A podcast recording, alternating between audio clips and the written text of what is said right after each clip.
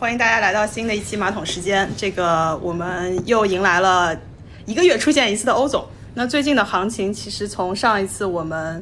月中的时候更了一个速递，那大 A 非常给嘉宾的面子，啪啪打脸，打的主播们真的快要跪地求饶。那但这个同时呢，其实我们也在跟欧总有一些交流。那欧总是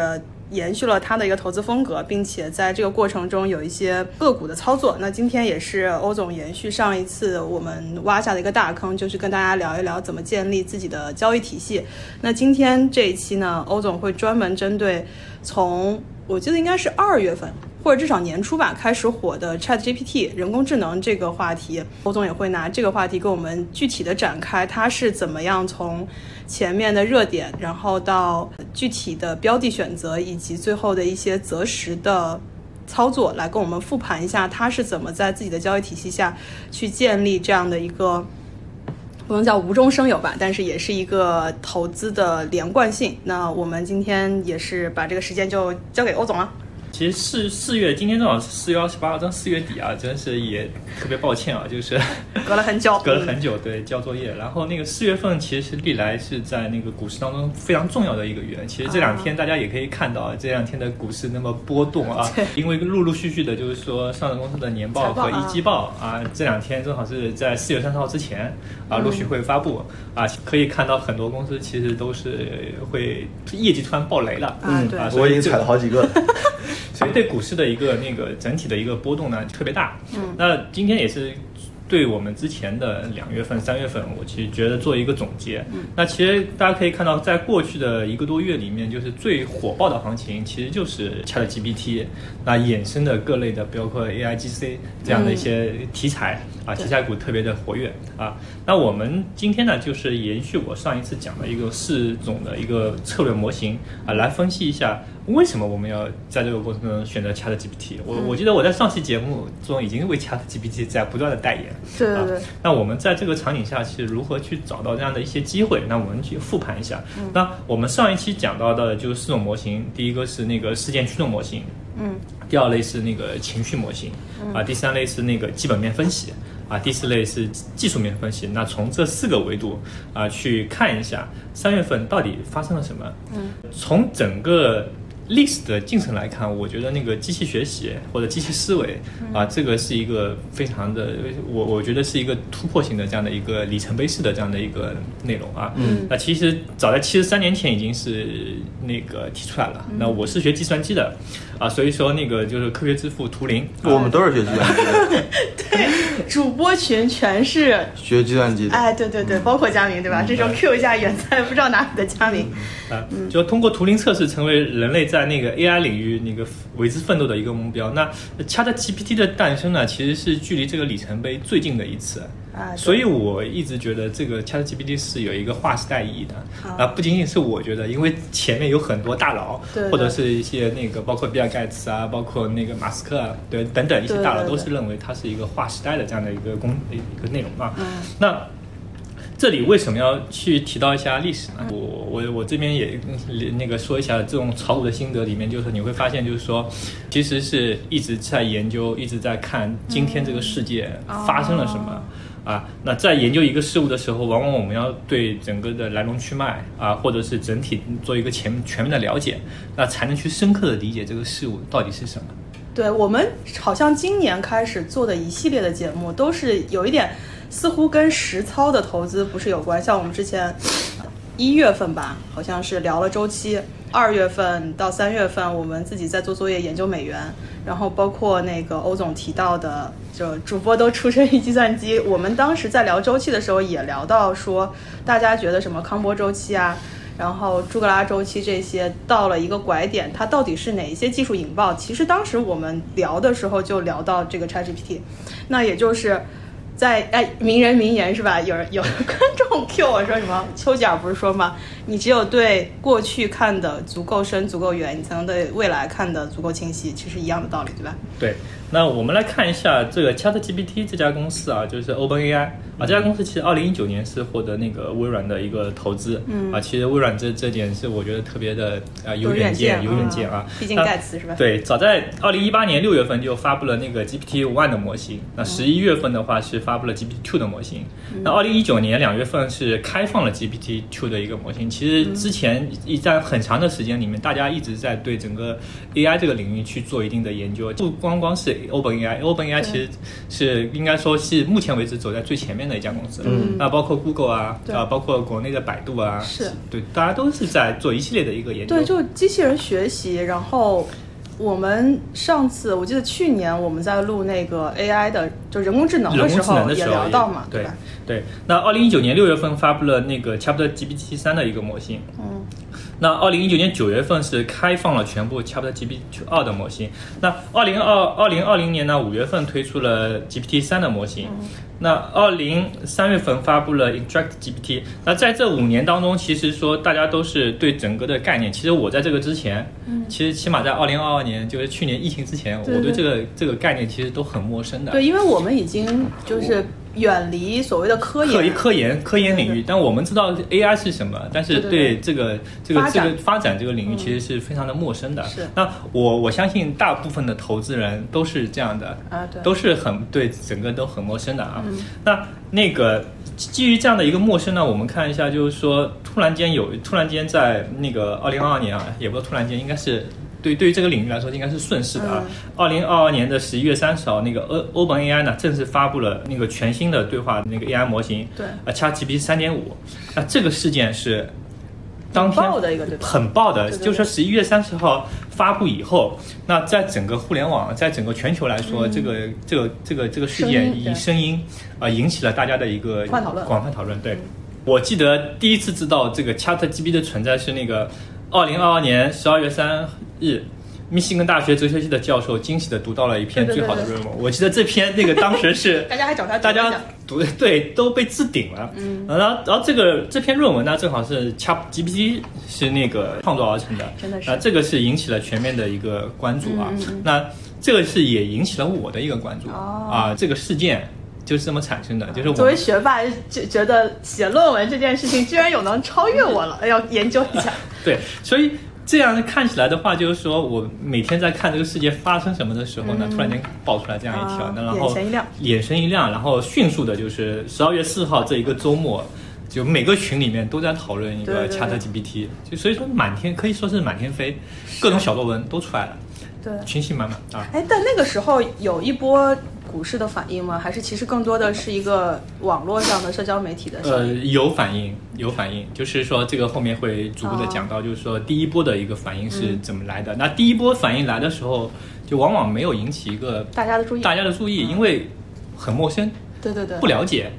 啊。我记得我去年年底的时候，还在我们的群里发过一个 AIGC 的 内容，因为我们也没有引起我们的重视因。为我们也做 PGC、UGC 嘛，然后我就发了个 AIGC 的内容。那时候其实还还没有什么人看这个东西，那个时候我觉得只有头部的几个科技博主对对对会，关注，因为呃首先我们这儿要用那个 ChatGPT 的门槛挺高的，啊你对不仅要翻流程比较长嗯墙，你还要有一个国外的手机号注册，因为它有些区域不支持。对然后其实我大家都知道，就进真正进入公众视野，其实还是一些这种搬运工具有了之后，其实很啊多人。可以体验了。用的时候都是国内的一些小的创业者，嗯把这个东西搬运过来，然后你在能国内能够通过一些微信服务号能直接用，大家会发嗯现我操，这东西这么牛逼。但其实因为有一个一开始有一个这样的一个限制，所以其实很就大众有些其实滞后，对是不知道这个东西，不知道这个东西是怎么回事儿。对，因为我们好像原来对 AI 都是停留在停留在一个人工智障的这个环节里，因为大家小其度实小度，对，原原来也大家也都用过这种语音助手，其实嗯对它的这个感觉还是，一有对比的话，就真的觉得这一波真的是人工智能啊。对嗯对，然后就我们继续看一下这个一个时间线啊，就是说十二月五号，就十二月三号，密歇根大学报了这样的一个事件以后，十二月五号，马斯克在推特上面说评价了 ChatGPT，对对，啊，然后同时又出现了大量关于 ChatGPT 是否会取代搜索引擎的话题，嗯，啊，然后我们到那个二零二三年的一月底，一月底这个时间点上，就是就是又有一个非常惊爆的一个一个新闻啊，六十天的 ChatGPT 六十天的月活破亿嗯啊，这是一个创我创一个新的世界纪录。嗯如果时间如果成本中国能访问，应该更快。啊 对， 大家想一下，就是我们看一下几个大的平台啊、奈飞啊、破译用了三点五年啊、那个就是脸书用了十个月啊、那个 ChatGPT 用仅了用了60五天五天。嗯，对五，天啊，要零到一百万的用户啊，哦零到一百万用户这样一个剂量，就所以它的一个速度是引起了一个全球化的一个对嗯广泛的一个啊关注啊。那在这个时间点上，我们也可以看到，到二零二三年十一月底的时候，嗯国内的各大科科技公司都坐不住了。对对对，大家可以去搜一下，就是包纷纷推出自己的 AI 计划、嗯啊，包括百度，当然百度，呃，我们不评论啊， 三六零啊，包括那个阿里嗯啊，对都都是推出相应，所以对整个事件来讲的话，就是说整个市场来讲的话，就非就常是热到了一个对，到引一个起小高了潮嗯广泛的一个关注，甚至很多之前的业内非常有名的一些投资人啊，都纷纷下场，坐不住了，坐不住了。啊，纷纷下场去要做那个 AI GC 的内容，或者是 ChatGPT 的一些研嗯研发。是不是你啊还发了一个谁一级市场投资大佬要 all in AI 是你发的吧？对啊，对，我们当时还虽然我不知道这个人啊，但是看到那个新闻就觉得要投入很高的上亿的投资进去，对对吧？因为我觉得不管是什么样的人，他只要用过这个应用，你就会被 amazing 到发，对你就会发现，大家说 AI 说了这么多年了啊，就这个这一次是一种跨越式跨越的式，的就是嗯就非常非常的接近人，不一样，非常非常就地是那个比尔盖茨说的，这个是从一九八五年、八六年图文界面出现出现以后，嗯第二个令他就是心潮澎湃的这样的一个、一个一个东西啊啊。那在我们也可以那回归到整个投资市场来讲的话，就是说在二月初的一周内，嗯啊、我们可以看到各大券商的一个分析师啊，嗯嗯，就各种 Chat GPT 的一些报告， 对，加班学习。纷至沓来。那可不是， 啊，这个是比那个研究跟跟研究之前新能源车一样、啊拆车一样的一个概念，就所有的报告都来了。对，而且这个研究会比新能源车要容易一点，容易车对嗯你还要买辆车拆，这个其实基本上你科学上网一下，对然，后就练是习一下可对，以我们记得有，我们也也是从作为一个搬运工啊，从各大群里 面对呃对搬运过来了各种的一个分析报告，对对呃给大家发给大家。这从那个从算力啊，从那个数据，甚至从应用。啊，甚至基把那个 Chat GPT 的一个相关的一些各个领域，其实都翻了个底朝天，对我们非常当全面嗯我们当时其实欧总大概就是在春节前后，两月初对，啊而且他那次跟我们录那个跟我们录那个注册制的时候，嗯已经开始野生代言 Chat GPT 了吧？我我记得、嗯嗯嗯对对吧？嗯对，其实一直在代言 ChatGPT 啊。啊，那这个这个是我们可以看到，就是整个整个从时间线啊，从那个十一月三十号发嗯布新模型、啊，到十二月三号我们看到有一个爆点的事件、嗯啊，到那个两月初啊，所有的那个引起了投资领域就是各大券商啊、分析师的一个关注对啊，而且那小宇宙其实也那个时候有很就是很多节目都是有这个关键词的，其实小宇宙很早就，其实小宇宙还是一个比较前沿的，因为因为平台有对哦因为有蛮多科技博主在小宇宙，所以我们应该为小宇宙代言。 我们可能不太配。好，那我们继续。啊，那这一事件其实引起了我们各界的关注，这从而引发了整个产业链的投资机会啊。这个是我觉得到十二月初已经非常明显了。嗯啊，非常明显。我们来看一下，那从那个，这个是我从事件的角度去去分析了一下。那我们来看一下这个事件，就是对人的情绪造成了什么样的影响啊？就是那主要是互联网的情绪。那从那个二零二二年十一月三十号那个 GP 出现啊，到那个二月十六号，那相关的一个信息量七十万啊，其实，在那个抖音啊，抖今微博、快手、今日头条啊，七个平台啊，累计有三百二十三条相关的一个热搜，知乎上榜是九十一次。其实这个时间大家都在谈， 对，而且是一波一波的，就是你感觉这个话题就跟最近淄博烧烤一样，对感觉你在哪里都你能都听会得到看到，而且已经快到了就是大妈都要参与讨论的这样的一个状态了。对，所以之前就是说可能对 ChatGPT 都不了解，嗯，到对 ChatGPT 的各类的一个术语名词、啊，都会去研究一嗯下。大模型嘛，最近应该是这个词标，嗯对是吧大模型，包括那个 AIGC，啊，对吧？这这些就是真，它非常热，整个市场都非常热，大家都非常热，就时不时看到朋友圈有有人发个嗯对对对跟跟那个 ChatGPT 对的话对话，啊，那一月三十一号，一月三十一号那个就是同花顺也是新增了那个 Chat GCT 的一个概念，对对对，专门有一个、嗯呃专门有这个概念了。那仅五个交易日啊、就是概念股涨幅是已超百分之二十五这啊，这个这个是踩中一波又要起飞。对，就是嗯二月一号，那个东方财富网也推出了 GPT Chat GPT 的一个概念板块、嗯啊，就两者是那个选股有所重合啊，但是数量不一样啊对。同花顺那个是四十一只股票，东方财富网是二十七只，那这个是我觉得是这这个在二两月份之前的这一波啊，我觉得是这是第一波，第一波嗯的对对概念。就差不多差从不多一月底，对然后这其实涨了，应该就从它刚开始出来嘛，对然后就应该有个百分之二十左右的一个涨幅，对吧？对，从二月六号啊就是 ChatGPT 概念就是那个 Choice 显示啊，东方财富嗯的 Choice 显示，这些概念股中有十五只个股今年累计的涨幅是超过百分之三十的，呃，就是那个海天瑞声、呃云从科技涨幅超百分之一百，对对那个对那时候最火的我觉得是汉王，啊，是汉王七个一字板，是是，那个感觉就跟当时你在聊那个注册制的时候提到 GPT，其实你还提到了对百度的一个投资机会嘛，对但是对这个也是分好几波，对 吧？对，就是那这个从侧面反映就是说在那个时间点上还没有认真的研究。 但是你抓住了，对吧？还没有认真的研究这个东西，因为刚刚刚刚起来，可对对对能就是这个也反映了市场的嗯也一个是情反映了市场的一个情况啊。好，那整体的个股大家可以去搜一下。其实二月七号、二月六号之前，其实大批的，就是说第一波的一个一个涨幅啊，都是非常厉害，嗯就是那个整个整个那个市场情绪特别高对，啊。那那个时候其实我还没有介入，是是是呃，你少量的介入了，是毕竟有百度没是吧？介 其实应该是百度也是个错误的选择，是吧？啊，这个其时候回忆不能这么说。其实还是没有没有没认有真地研究嗯没有出来认真的研究这个东西到底是是什么。那只是说，这个从那个整个事件来讲，整个那个整个的市场的情绪来讲，就是、嗯啊引起了关注，但是啊、呃这个时候才去说认真的去花看，时间对吧花时间嗯，因为这个条线的这个炒作的脉络，其实跟市场的炒作逻辑比较相关。对是的因为第一波感觉跟一般来说这种第一波，都是蹭，就是蹭热点那种感觉。对，跟实际本可能我们会一般就觉得百度在这个业务上是最强的，最强的人工智能这一块，百度的这个底子是最厚的。对但是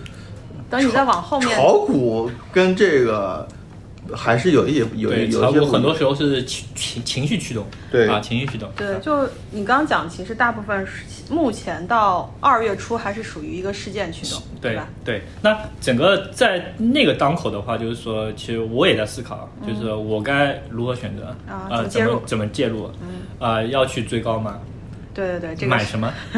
我们每天都在问自己这个问题。对，买什么嗯啊？那这个时候就是说，这个时候就是要静下心来去做研究啊去看里面涉及的这个 Chat GPT 的这个到底是什么，啊那里面涉及到哪些行业嗯啊？它未来的一个发展为什么？如果说我们认为它是一个未来，嗯啊，它未来会怎么发展？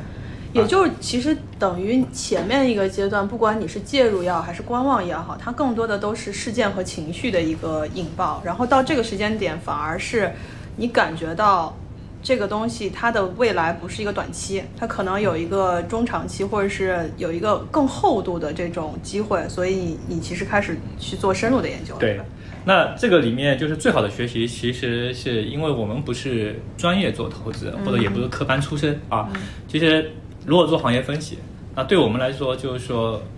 我们最好的方式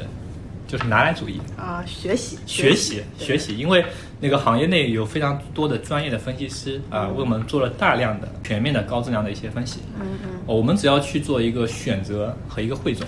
然后把它变成自己的。听上去就抄作业，抄作业，嗯对，说白了就是抄作业啊，汇总、筛选、甄别啊，甄别内容，也不是那么容易嗯啊。那形成对自己有用的内容啊。然后我们就看了大量的一些研报，嗯啊大量的内容。那从这些分析来看，我就说，我发现整个整个行业来讲的话，相关的一个三类，嗯，第一个就是说 AI 的算法，对，大模型。嗯那这些公司的话，在国内的话，其实它有很多的独特性，有一些优势。比如说我们刚才讲到一些百度嗯啊，其实模型能力它是一个很有很高壁垒的，嗯，也有很高壁垒的一个能力。啊而且需要沉淀，对吧？对对那第四第二个就是说那个基础设施一个算力的支持，嗯因为我们可以发现，其实就是训练一个模型，或者是你跟 ChatGPT 对话很贵，嗯就是嗯马斯克当时说，就是它一条成本是多少钱啊啊，就非常贵。只有说是当算力足够支持，它足够快、足够便宜的时候，才能广泛应用。嗯，那这个引发了就是说，这个市场会不会说我大量的介入一些基础建设，啊来适以适应我未来那个 ChatGPT 或者 AI 的一个发展？啊，这个是整个市场也是说做大量思考的。这个就有点像之前我们在看那个 TMT 的整个应用的时候，就整个应用它在那个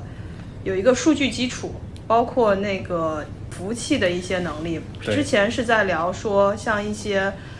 我忘了是哪一些电影的生成，它是需要很大算力的。它这个算力其实按照原来的物理模型，它其实就机房要非常大。对然后对后来它是要采取分布式的云端计算，然后对提高这个算力，对吧？对，那第三类的话就是说是应用，嗯，啊、就最广泛的我们讲的那个 AI 商业 GC 化啊商业化的 AI GC 的内容啊。那市场最关心什么？刚才说了，大模型的能力它壁垒特别高，嗯那这个知名的学知名的专家就这么点。啊哦对吧？它不是说一夜之间我能培养出来的、啊，它有很高的壁垒，护城河嗯那护城河它有一定的护城河。那第二，那整个市场的参与者其实是像我个人觉得有限的会对吧有限，会比较少嗯啊。那主要是还是说集中在后面两类，我嗯的算力、我的应用啊、我的基建啊、嗯这一块啊。那所以这里面就是我们可以看一下，就是我后来就在这两块会去找更多的一个内容、哦标啊的标的啊。嗯那个整体的话，我就觉得未来肯定是就锁说定两个方向锁定两个方向，啊嗯就是我如果说我那个 ChatGPT 我的 AI 我要商业化，那我的算力肯定要扩容。嗯啊，要真要推动一个基础建设的一个建设、啊，这是一个，我觉得这是一个非常简单的一个一个逻辑啊，因为有很多的报告里面，啊很多很多的都分析说到是吧会说到很多的分析报告里面会说到，那也是说基于那个，正是基于这样的一个内容，就是我们看到二月九号以后，市场上发布了很多算力相关的内容，嗯，啊非常多，我有很多小作文对啊对，包括呃 GPU 啊、CPU、AI 芯片嗯啊、CPU 啊等相关行业的一些代表公司。嗯啊，从很多报告中我们了解到，就是说，就比如说 CPU 光模块嗯啊，能解决到啊一些算力的一些问题和市场整个市场的需求。嗯啊，就是它有很多，包括前前几，我记得是前几天是那个华为，嗯，孟啊女士出来站台说，那个整个呃 CPU 的这样的一个应用啊，未来的一个应用的一个数量级等等，我觉得这这个是，嗯，呃，他说实际有，他就是几百倍的那个提升是吧对，然后市场还有说法说说莫女士是财务出 身，估估小算估太小算比较保保 守，是吧？这个这个这个就是一个我我是觉得这个大家可以看见的，嗯就是然后大家这个资本已经在开始去投入、啊或者去建设这样的一些基础设施，去以适应未来的一个发展啊。那我们也是可以在整很多报告里面去快速的找到一些相关的标的，嗯，呃，比如剑桥科技，呃，哦新这一个线，这个啊标的可有名了。中基西创啊，嗯其实大天福通信等等啊，包括这个欧总老早都在群里说过啊， 不要这样说， 我们就是那个错过了无数财富啊那园的韭菜。这些这些呢，基本上都是说市场上面非常成熟，包括也是像 Google 啊、亚马逊的一些供应商、啊，其实大在大数据方面，在在光模块通信方面，其实有很高的一些一些技术积累啊。啊，我在这里要稍微声明一下，在节目中提到的群是主播自己日常聊天群，嗯 大家不要在。我们现在还没有建立听友群，我们回过来。啊，那这个就是说，去我如何去看待、去选择这个行业的一个逻辑啊，在在某个行业，其实我我对通信也是不专业，非常不专业啊，对光模块可能就是这几个月看了以后，觉得哎，这这是怎么回事儿啊？它的一个基本原理是什么？欧总还啊是谦虚了，嗯你继续那个非常不专业，但是我们学会了站在巨人的肩膀上嗯啊，去了解逻辑了解逻辑，去梳理一些有效的信息，嗯啊，给自己用，我觉得就嗯 OK 了啊。那那这个就是说，我们我去找到那个 CPU 这个行业的这样的一个逻辑啊，嗯啊，那第四的话，我们找到了一些这有很多标的，那我对们对买什么？是啊，这这个就是讲到了我们从这个时候需要从一些啊、技术面啊、简单的去说去去分析一下啊。哦那呃新盛这个票呢，我其实一之前一直有有关注嗯过关注啊，在一九年一八年也炒过、啊。那嗯我们看一下那个新盛和那个剑桥啊，剑桥的话就是说。剑桥我没有介入啊，就是我只介入了新医生，因为我对剑桥可能分析的还不够啊。那那个我们可以看下剑桥，其实剑桥第一个启动的放量时间是二月九日。那我们之前也讲到一期那个量价的一个一个关系啊。嗯。那我我觉得这里面新医生新医生可能更具代表性一点。新医生因为在之前经过了长期的一个下调、啊，盘整的过程，对，很久，很久缩量，大家可以看一下，就是前面一长段时间都是在在缩量，在对盘整，股价一直是没有在低位对吧在低位没有进行一个突破。那在二月九号那天呢，我们突然间放量了。哦，突然间放量了，那这个跟市场的，就是我们从上至下来看啊，嗯就市场的一些情绪在了，市场的一些行业的一些一些也在了。哦那突然间在这一天放量了，就那引放量起你了的就关引注起了关是吧注了，就是说，哦那我这个时候就在那天我开始建仓了。哎，我问个小问题啊，因为如果我们回去看这个新盛它过去的日 K 图，对吧？其实它在去年一年基本上都是在就是一个一个很很很窄的区间，就大概十十就是二十多块钱上下，对吧？去年整一年的话，其实整个大家可以看一下整个通讯行业，哦整个通讯行业其实都是在一个低位、一个一个盘整的一个对一个对过程。你在其实就等于是五 G 往下，对吧往下，就哦是因为就是五五 G 那一波以后，其实整个就整个沉寂了沉寂了，整个啊通讯一直在在，但是新这家公司的一个一个一个财务情况，啊，呃你一其个实一直有关注的，是吧对一直关注，其实还是相相对不错的，从整个经营数据来看，其实不错的啊啊，你这个是很有耐心的等啊，待，因为之前炒过五 G，哦，那炒过五 G 他在以你后的自选会 自选会表会里，把那个相应的一些那个就看标的嗯啊过标的去看过了解了解过一家公司。那二月九号就是说是正式放量了，嗯，那正式放量的话，就嗯这个时候就是嗯可以那个就是建个观察仓啊，哦我就也不会说 all in。 all in all in，因为这个时候很也有很多不确定性。啊啊，有很多不确定性，所以这里面是我们建个观察仓啊，也就其实那个时候二月初的话，你也没有说，应该是第一波，就是你事件情绪影响之后，你开始锁定行业，对，但是还没有研究的那么笃定。对但是这个时候已经有了技术信号，你觉得似乎可能是有一些哎那种感觉，它应该可以入场了，所以你建了一个观察仓，对吧？对，好，那在这个过程当中呢，其实就其在这个过程当中，其实我可以看一下它的一个量能和一个均线的情况啊。嗯嗯其实它的另外一点，它的均线啊，其实一直在保持在呃二十线之上啊，这个也是哦我喜欢。就去介入的一个一个比较好的时间点哦啊，放量的同时，它的股价能够突破二十线，因为我们做的，我觉得做的时候，我大部分情况做的是一个趋势，嗯然后不是对嗯说我今天买今天卖去搏一个一个一超个短一线个超短的一个涨幅啊嗯。那我们看一下一个趋势，那那我们看整经过长期盘整以后呢，就是放量以后就开始介入啊。嗯介入后，我们看到在接下来是二十六个交易日内，它其实一直在盘整，中间对两次去突破呃三十五这个一个一个平台啊哦，嗯它没有突破啊。那这个过程当中，其实就是说，有时候我们需要的一些耐心。嗯，这个这个过程当中，其对，实这个挺考验的。对如果这我个们这个过程当中，其实为什么会就是说一直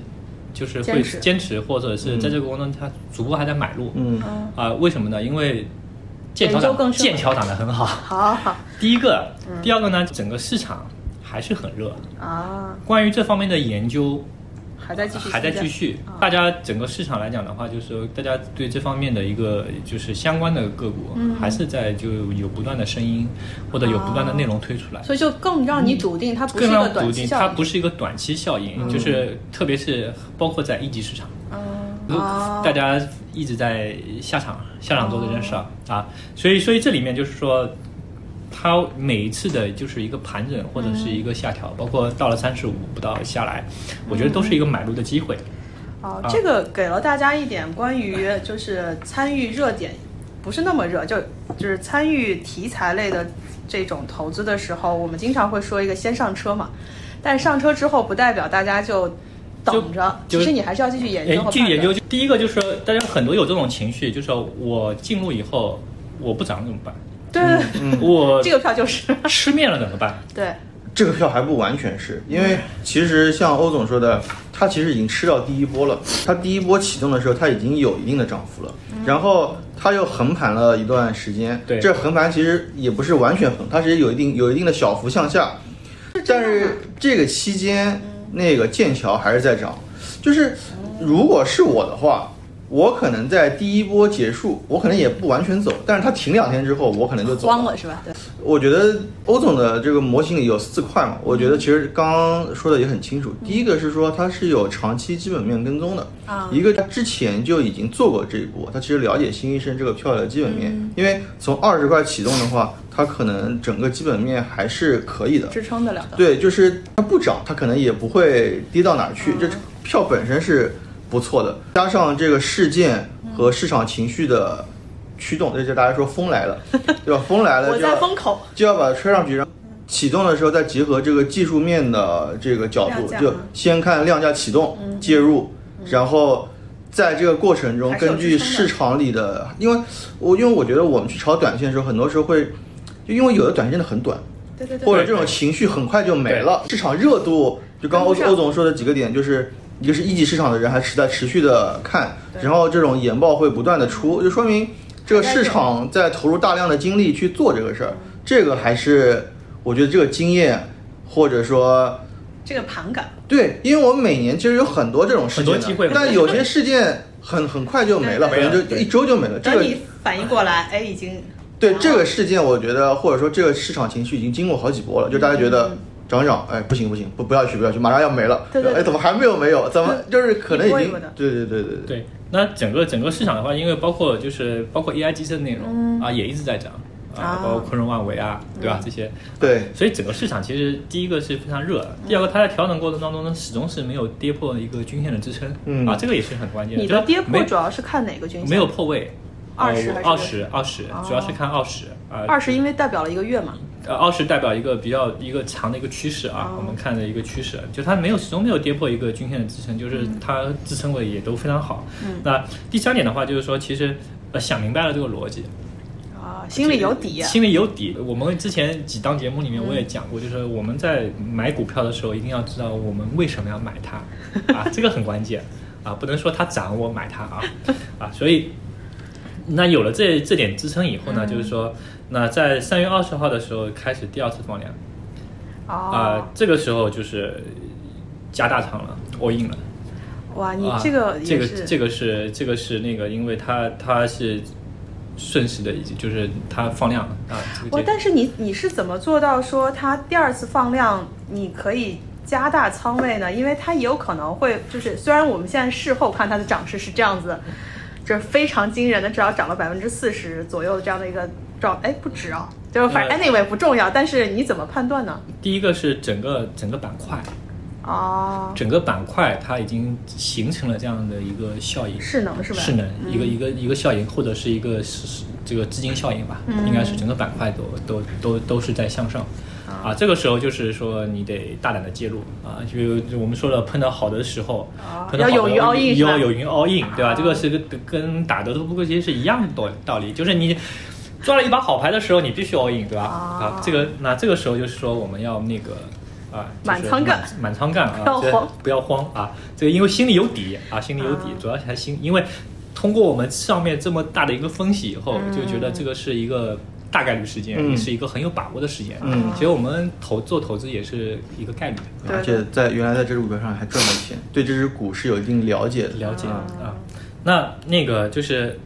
特别是在那个我呃，在一举突破三十五元这个平台的时候，啊，我是觉得它是确立一个趋势的，啊，这个很关键。哦，啊，然后再同时结合整个市场的一个消息嗯，啊，这个概念太热了，啊，对，就还是还是热。对，其实三月份也是很对热，那的。那这个市场其实大家看到这个整个市场来讲的话，那个机会非常多。CPU 这个概念其实是非常小的一块，嗯那包括涨得特别好的，包括 AI G C 的一些内容的一些对对对啊，整围绕整个 ChatGPT 的一个产业链里面的一些东西啊嗯。那我们只是讲这个个例啊，拿出来了解说一下。我们我刚才讲了，我们选择的是一个趋势交易。啊，我们不在乎一天两天的一个涨幅啊，可能就是我要做一波一波的事哈、那那第一个减仓点的话，我是选择在七月四月七号，啊，四月七号有一个就是股价收了一个长长的上影线的时候，啊，量能也有所回回调了啊。那这一波的话，呃，就是成交量而且也比较大，那这一波我开始逐步减仓了。而且感觉那个 Chat GPT 概念的那个走势，差不多也是四月六号左右对见顶，对吧？对，但是呢，就是因为本身来讲的话，有些我们讲的这整个或有些踏空的机构啊，还是会去持续的去去嗯在炒作追入啊在在追入炒作。对，不是说很多那个公募基金都在 Q 一纷纷减仓原来对的那仓位呃 all in 了。 对，然后第二点呢，其实，在整个四月的话，其实还有点就是说，我们还还是在等一个年报或者等一个那个一季报啊、看一下这个的一个反应是怎么样的。那四月第二个减仓点，我是在那个四月二十二号的时候，嗯那是是最要近啊是因为连续三天，连续三天一直就整个股价没有创新高，而且收了个中阴。啊，我我我个人判断下来，大概率是一个尾下声跌了下跌趋势啊，下跌趋势，这个大概率可能是要调整了，但是但里面还有一个机会，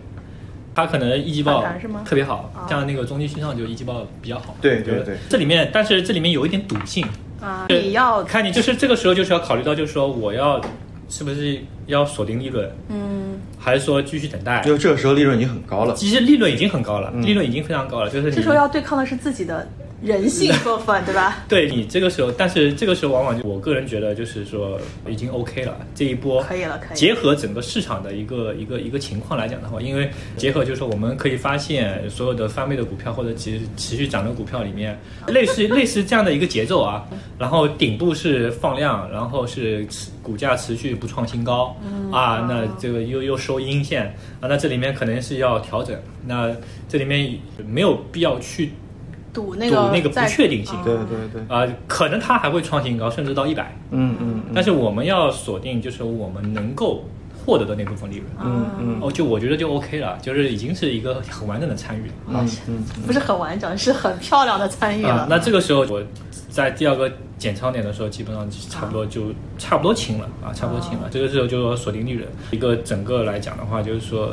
我对整个那嗯个 ChatGPT 的一个理解啊，一个一个介入的一个情况。那就是你有没有一种感觉，听大神讲他的心路历程，听上去我都能听懂，但是为什么我在操作中就是做不到呢？因为在这个过程中啊，其实这支票我也是因为欧总老早就在群里分享了，其实我是从头到尾都有关注这波行情的。哦我觉得这个里面呢，你在这个过程中会有很多鬼故事，两边的分就是交易的分歧啊是很剧烈的，就是我觉得分几种人，一种就是坚决参与，一种是坚决不参与。其实这两种都还好，对，就是，但是呢，我觉得我们是属于那种墙头草，对，就是看着涨又想 参与，参与了进去又很慌嗯如果你真的参与了，涨一点你又虚了，你是不是要又又跑了？对就是说，这我还觉是得。也不够笃定。对，我觉得市场里其实有很多人介于这两者之间的，嗯包括我觉得我们很多听友，可能也是介于这两者之间，就是反而是说坚定参与跟坚定不参与的人，他反而可能心里没有什么用，就嗯是比说较淡定的嗯这种概念炒作跟我没有什么关系，可能我之后再来看别的，这种人他也没有什么影响。但是像我们会觉得说好像是个机会，嗯然后呢又觉得说是不是短期已经涨得很快？就比如说对像欧总刚刚说他刚刚量价有变化的时候，其实我们是不敢追已经涨了百分之二三十了吧？到了那个平台期，对对其实后面还有一倍多的、对一两倍的空间呢。对对对但是就虚了， 就虚了。而且因为他刚刚说的那个时间点，我们回顾嘛，二月初他第一次建观察仓，然后接下来是长达接近一个月的一个时月一个月的间的对这种震荡，对这个过程我们都坚持 不了。对我，我也我是拿不住的。我觉得它震荡一周我就走了啊。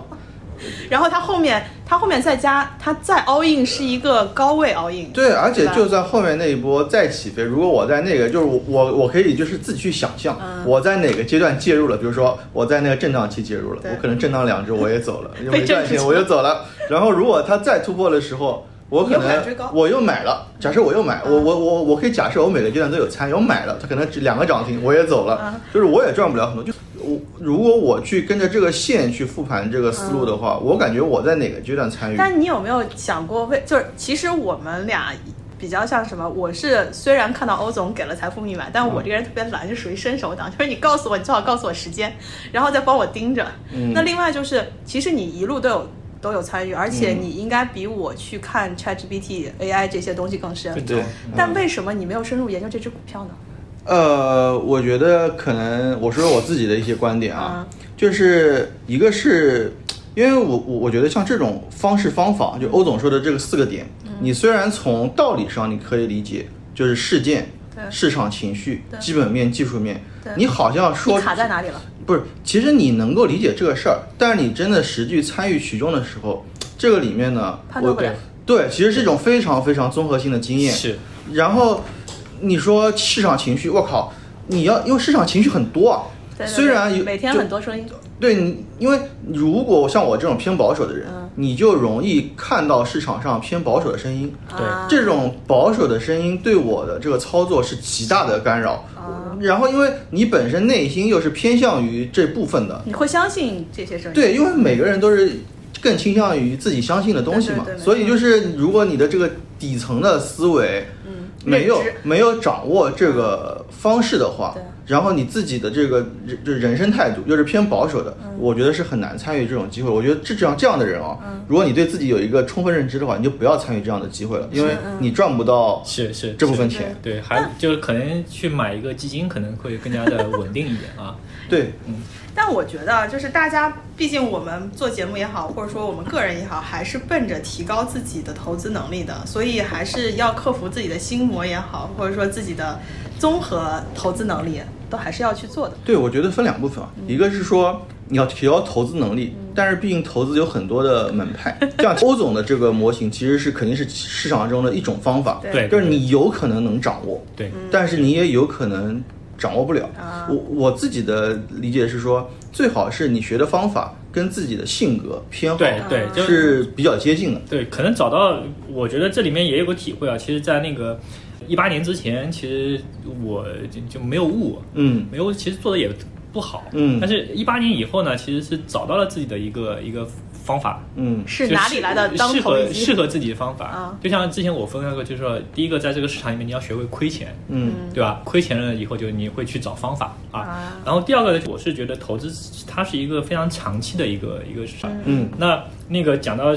那个事件也好，政策也好，情绪啊，其实我我就学会了一件事儿，就是说每天去会去关心这个世界发生了什么。其实嗯我们找事件，我觉得找情绪这个都是不难的，很容易的。嗯那第二点，刚才那个就是车总说，那个行业和技术，嗯那这个是需要一个长期的一个投入和学习。嗯啊、可能之前一八年之前我都不懂财务报表，嗯，那后来我自己去学财务报表，啊啊、自己去看，那你会看懂行业，看懂这家公司，嗯啊，这个是我觉得是做我们做投资的时候是一些必备的技能，嗯啊，那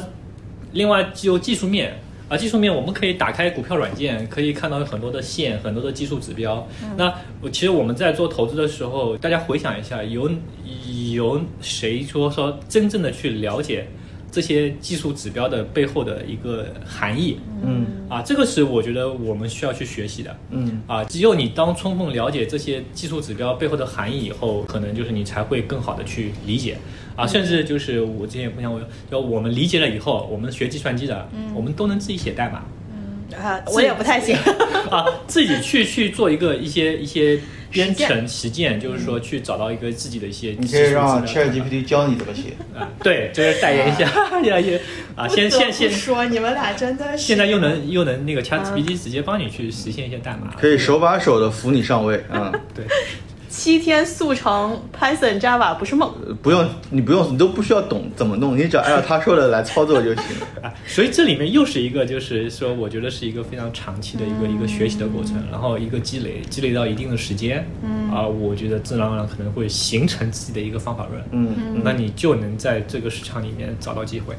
嗯，就能反复收割。你给我画了一个非常大的饼，非常好的饼。对吧？我觉得其实如果你能够理解这个欧总的方法，但我我我我自己的体会啊，我觉得要理解欧总的这套逻辑是不容易的。就比如说像我这样的人，我觉得就不容易理解。为什么呢？因为你本身对于这种世界和这个交易或者投资这个事情，你你是有带有自己的这个很主观主意，观对嗯主观，那你主观的东西跟一些你跟你主观的这个方法或者说底层的这个性格，嗯对就是不符的时候，你要你要去理解这个东西，可能你你浅层理解了，但是你真的要实践的时候，你很难用这种方法去实践了，你你只有吃透了之后，是你才能去按照这种方法去实践，其实真的是挺难的。就首先，如果我们听众里面有那种能够全然接受这个逻辑的，那他可能很快或者说比较快的就能够学到这种方法。但是如果说你一听觉得好像跟自己的这个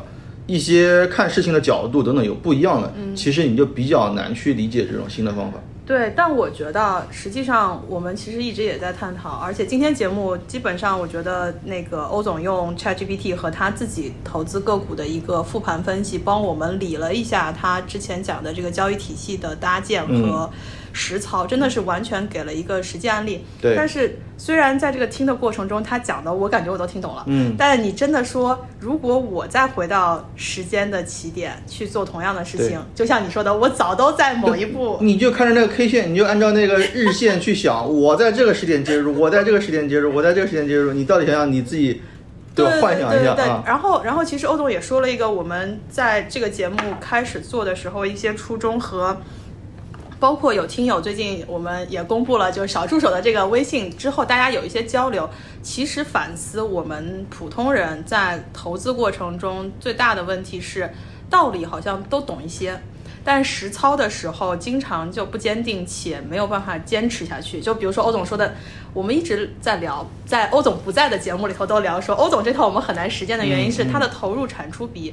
可能对我们来说非常低的原因是，其实就以他这只单个股票，他之前上一波在五 G 炒作的时候，嗯为什么能进去并且收割？因为他也花了时间去了解，嗯，然后他持续的去关注，并且增加自己的相关技能吧。嗯在过程中，他其实还在其他的标的上去实践。投资最难的点应该是实践之后总结出来，就是你被点悟的那个对点，对吧？，嗯，那回到我们自己和给到听众的一个感觉，我觉得就是大家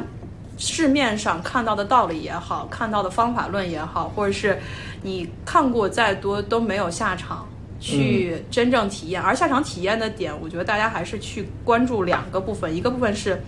你在实操的这些东西适不适合你的性格，嗯，就比如说，我们也聊过很多大 V，你真的不需要跟太多人，你就跟两三个，你能把他的一些行为和自己的操作能匹配上，且你能觉得舒服，嗯那其实你可能就是他这个门派，你对的可以对的，比如说信义大也好，对吧？信那个什么段永平之类的都可以，对对对你找到适合你人生观、价值观的这样的一个。